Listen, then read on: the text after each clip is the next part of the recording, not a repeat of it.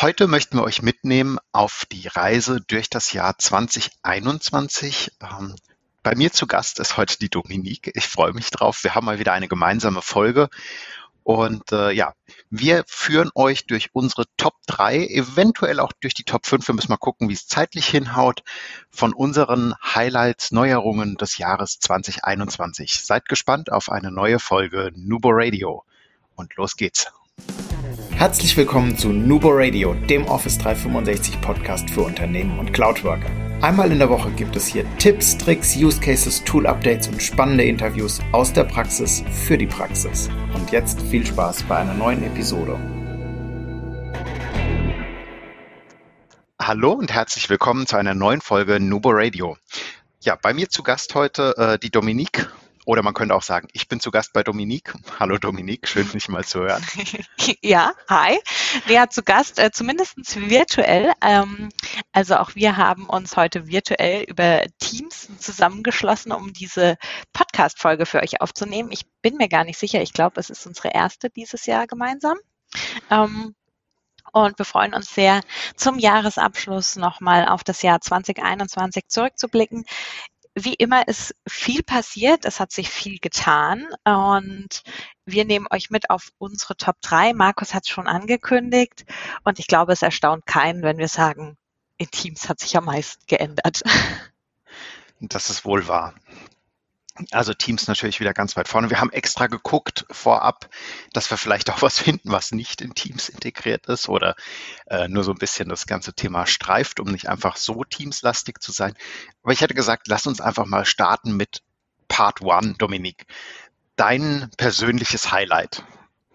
Ja, also mein persönliches Highlight waren auf jeden Fall die Breakout Rooms und vor allem dort die neuen Funktionen, weil sie wurden ja jetzt gerade im zweiten Halbjahr nochmal ganz extrem weitergewickelt, so dass wir auch eine zweite Person mit hinzunehmen können, die das Ganze dann für uns managt und das macht es einfach viel, viel einfacher. Das haben wir als Rolle von Moderator, Trainer und Workshopleiter gemerkt, wenn man das auch online auf zwei Personen aufteilen kann. Wenn man nicht immer als Organisator, Sprecher und dann auch noch Verwalter der Breakout Rooms fungieren muss.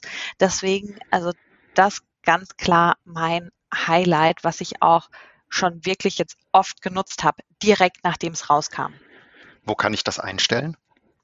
Ähm, Im Team selbst also im Teams Termin besser gesagt, gibt es jetzt eine Registerkarte, die nennt sich dann Breakout Rooms. Und damit habt ihr, sobald ihr den Termin angelegt habt, die Teams-Einladung, dann die Möglichkeit, diese Breakout Rooms zu setzen. Also ihr könnt direkt die Anzahl einstellen. Ihr könnt auch, wenn ihr die Personen über die Einladung direkt ähm, definiert habt, dort auch schon den jeweiligen Räumen zuweisen. Also zum Beispiel, ihr habt vorher irgendwie eine Abfrage gemacht, wer interessiert sich für welches Thema, habt da Rückmeldung erhalten. Dann könnt ihr auch hier die Zuweisung schon vornehmen. Ihr könnt auch schon einstellen, wie lang die Räume gehen sollen, also mit dieser Timer-Funktion beispielsweise 15 Minuten. Und ganz oben rechts in dieser Registerkarte ist versteckt so das kleine Einstellungsrädchen. Also es ist wirklich nicht groß, da muss man mal schauen. Ähm, dass man das findet auf der rechten Seite. Dort könnt ihr dann die Person hinzufügen, die mit verwalten darf, diese Breakout Rooms. Ganz wichtig, es geht nur innerhalb der Organisation, also keine externen oder Gäste. Ähm, und sie muss in dem Termin damit natürlich mit eingeladen worden sein. Hast du mal getestet, das würde mich jetzt interessieren, weil ich habe es ehrlich gesagt noch nicht ausprobiert, was passiert, wenn man aus einem Gruppenpostfach heraus einlädt und äh, dann einen Moderator benennt, der praktisch die Breakout Rooms konfigurieren kann, weil das ging die ganze Zeit nicht. Naja, du kannst, also aus dem Gruppenpostfach heraus dürfte ja das mit der Teams-Einladung eh nur funktionieren, wenn du die Teams-Einladung kopierst. Zumindest war das da, wo ich das jetzt bisher immer gemacht habe, so. Sprich, ich habe den Termin bei mir im Kalender erstellt. Damit bin ich der Organisator, weil ich den Link erstellt habe und den dann einfach in den Gruppenfach Postfach Termin, was ein klassischer Termin ist, ohne Teams-Verknüpfung direkt. Ähm, und damit kann ich wieder Personen bestimmen, ähm, die ich einlade. Die muss ich vorher aber in meinem Termin dann einladen, weil es ja die Verknüpfung zu dem Teams-Link wieder ist. Okay. das sollten wir, wir probieren das einfach nochmal aus. Wir geben euch Feedback spätestens im nächsten Jahr, äh, bei der nächsten Folge dann, beziehungsweise bei einer der nächsten Folgen dann. Ja, Breakout Rooms, spannendes Thema. Ich bin mal neugierig, was da noch so alles kommt, auch so Richtung Whiteboard-Integration, ähm, vielleicht auch Whiteboards zusammenführen oder so etwas. Keine Ahnung, denn auch bei Whiteboard hat sich ja sehr, sehr viel getan. Äh, wollte ich aber jetzt eigentlich gerade gar nicht darauf hinaus, auch wenn ich die Änderungen in Whiteboard wirklich sehr, sehr gut finde, weil die Oberfläche viel moderner geworden ist. Und ich gerade beschlossen habe, dass die Änderungen in Whiteboard meine Nummer zwei sind dieses Jahr. Ähm, ja, der Client hat sich geändert. Wir können jetzt auch online mit Vorlagen arbeiten. Wir können online viel, viel mehr machen gemeinsam. Ich finde, es ist auch äh, smoother geworden. Also das Ganze läuft ein bisschen schöner ab. Die Oberfläche ist intuitiver, meine persönliche Meinung. Und äh, ich hoffe darauf, dass das Update für den Client, das Microsoft leider wieder zurückgezogen hat, dann doch noch äh, Anfang nächsten Jahres kommt, weil das wäre dann wirklich ein Highlight, wenn das dann auch überall funktioniert. Und es ist so schön, mit dem Whiteboard zu arbeiten, wenn man ein Stiftdevice hat. Ich habe jetzt ein iPad seit ein paar Monaten wieder und ähm, mit dem iPad zusammen im Termin zu sein und einfach mit dem Stift kurz eine Skizze zu machen oder so etwas, das funktioniert wirklich hervorragend. Auch mit dem Surface funktioniert es natürlich super, ähm, wenn man ein normales Gerät hat kann man mit den Vorlagen auch richtig gut arbeiten, weil die Post-it-Zettelchen kann man kleben. Und ähm, ich finde, das ist auch viel, viel einfacher geworden. Man kann jetzt Ebenen machen, also man kann auch Post-its übereinander stapeln, äh, versetzt stapeln. Ich finde das richtig gut geworden, Dominik. Was denkst du? Ja, sehe ich ganz genauso. Ich habe noch einen Wunsch. Microsoft hat es ja schon angekündigt, ähm, was ja immer so ein bisschen das Thema ist. Wer hat jetzt Zugriff auf so ein Whiteboard, also Teilen mit Externen im Prinzip? Das ist ja wirklich kein einfaches Thema. Beispielsweise, wenn ja ein Externer jetzt in dem Teams-Termin mit drinne ist, der kann ja das Whiteboard nicht sehen, wenn ihr es direkt aus Teams herausteilt.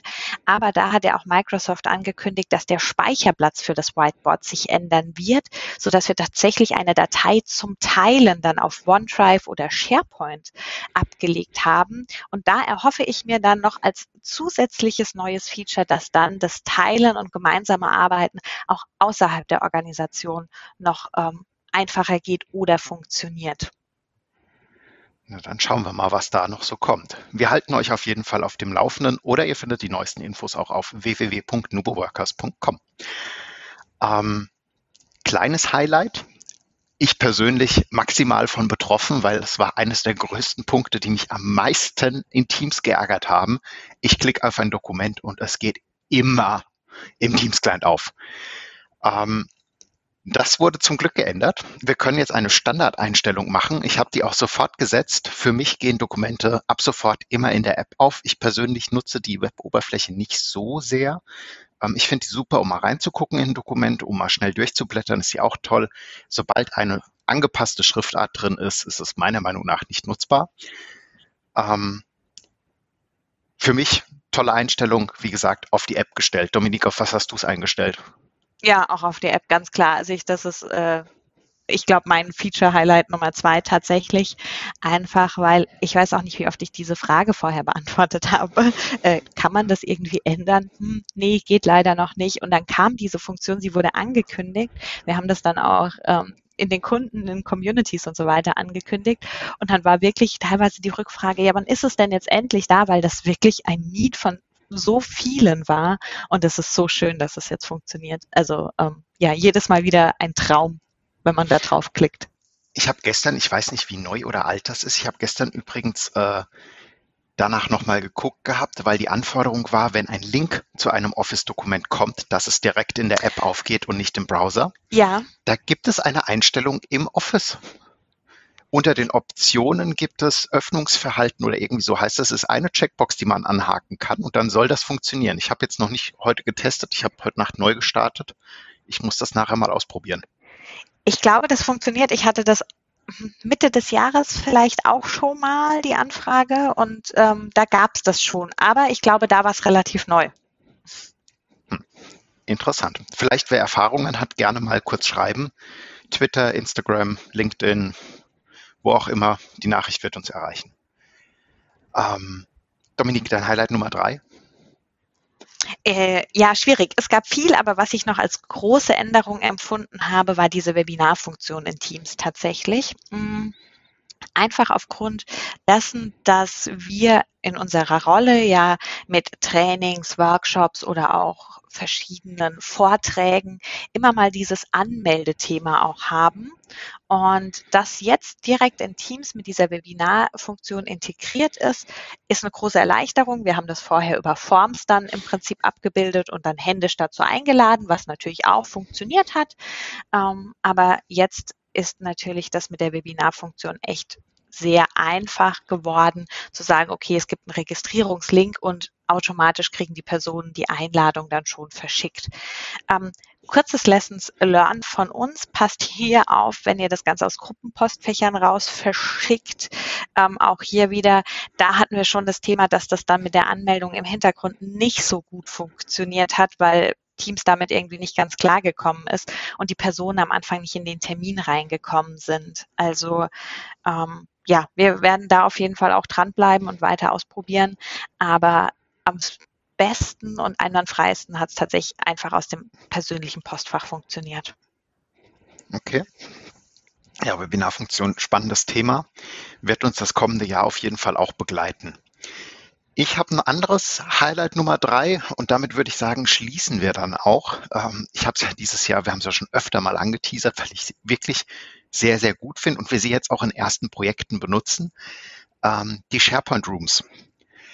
Und zwar sind das diese 360-Grad-Räume in SharePoint, ähm, die man zu verschiedensten Anlässen nutzen kann ich bin wirklich neugierig, ob sich das durchsetzt, wie das in der Praxis funktioniert, wie es die Anwender auch annehmen.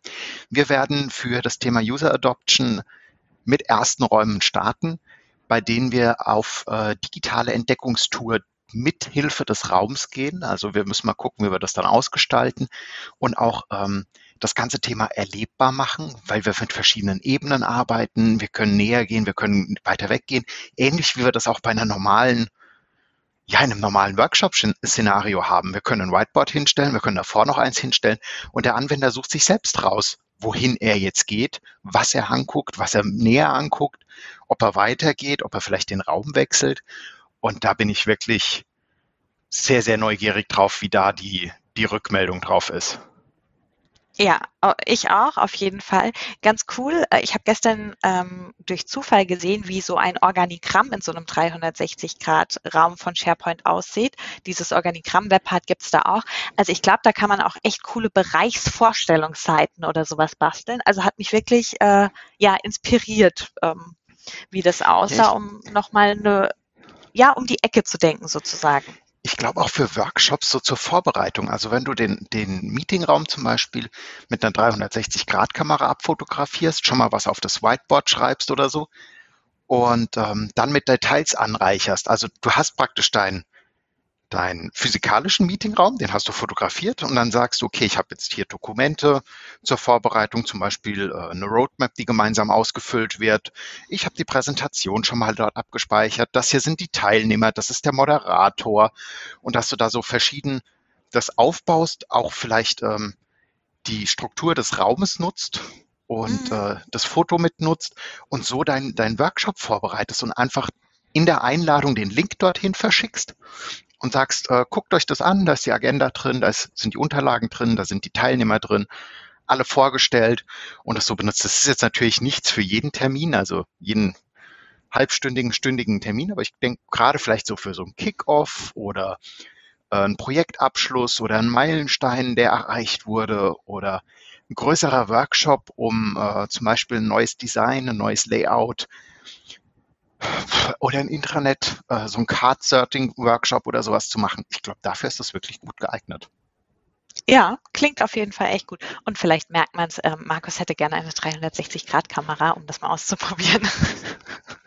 Hat man jetzt gar nicht gemerkt, aber das, das Christkind war ja noch nicht da gewesen. Ja, aber es kommt ganz bald. Ähm, wir sind nämlich am Jahresende angekommen. Auch das, das ist unsere letzte Folge. Wir sind dann auch über die Feiertage im Urlaub und starten im nächsten Jahr dann gemeinsam wieder mit euch durch. Los geht's am 10. Januar mit der nächsten Nubo Radio Folge. Wir wissen allerdings noch nicht genau was, ob wir mit dem Interview einsteigen Teil Nummer drei mit der Marion Kleiss oder mit einem anderen Thema. Da könnt ihr schon mal neugierig sein. Lasst euch überraschen. Ihr erfahrt es auf jeden Fall, wenn ihr einschaltet. Genau. Ja, und dann hoffen wir, dass ihr auch nächstes Jahr wieder mit dabei seid. Ähm, vielleicht auch Tipps, Anregungen oder ähm, Ideen für neue Folgen mit uns teilt, damit wir auch im nächsten Jahr euch ja up to date halten können rund um die Office 365 Welt. Genau. Dann, Dominik, glaube ich, können wir nur noch sagen, vielen Dank fürs Einschalten, vielen Dank fürs Zuhören, fürs Weiterempfehlen, fürs Liken, fürs Teilen, fürs Mitmachen. Ähm, danke, danke, danke und frohe Weihnachten, einen guten Rutsch, ein gesundes neues Jahr und frohes neues Jahr. Ähm, ja, und denkt immer daran, Collaboration beginnt im Kopf. Und nicht mit Technik. Du möchtest noch einmal mehr Details zur Folge, willst uns eine Frage stellen oder aber einfach in Kontakt treten, um dich als Interviewpartner vorzustellen? Kein Problem, auf www.nuboworkers.com findest du Insights zu Nubo Radio, als auch unsere Kontaktdaten und die Social Media Plattform. Viel Spaß beim Klicken!